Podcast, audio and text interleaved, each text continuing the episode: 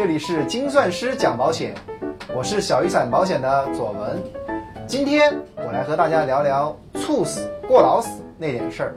相信一夜爆红的加班神曲，感觉身体被掏空，大家一定是耳熟能详，赤果果的唱出了广大加班族的心声。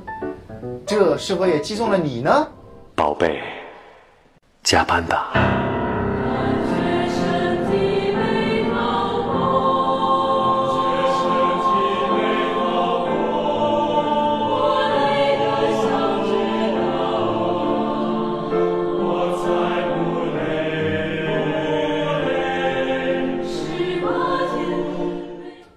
反正我听的时候，差不多是声泪俱下。下面我们来看看大数据。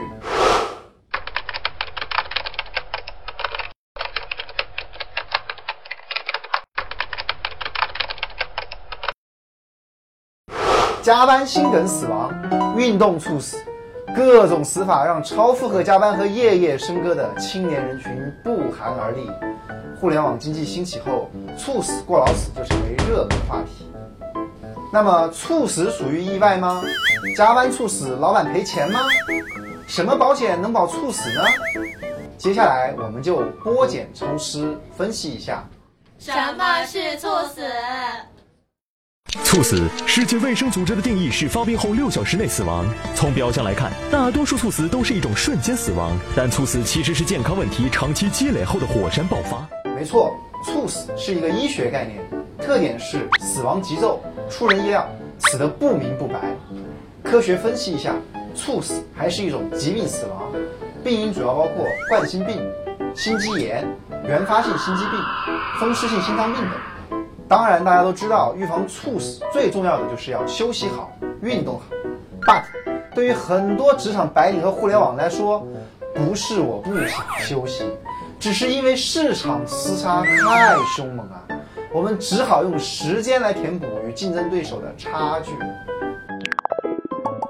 小雨伞保险做简单透明的保险，更多精彩内容尽在小雨伞保险公众号。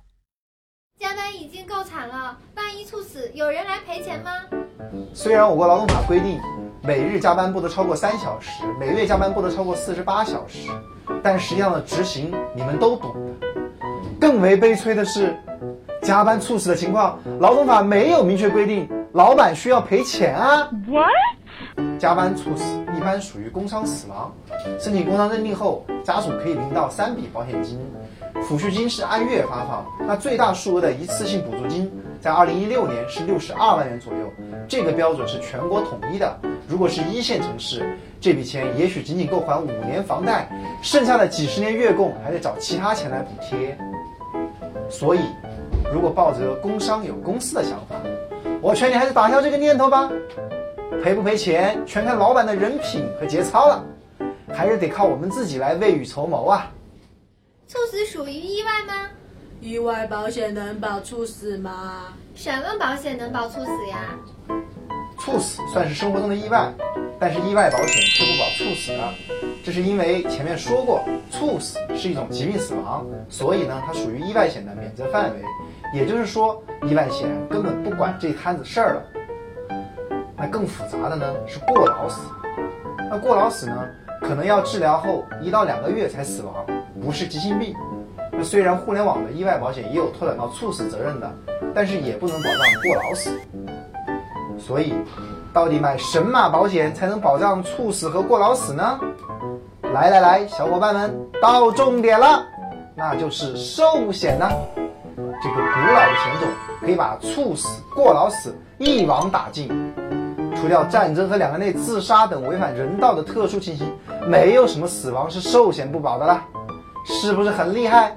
而消费型的定期寿险作为寿险的性价比之王，我们在前期的节目中做过推荐，大家动动手指呢就可以知道有多超值了。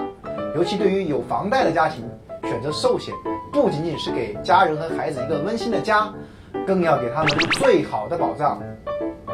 当然。比买保险更重要的，早点下班吧，亲。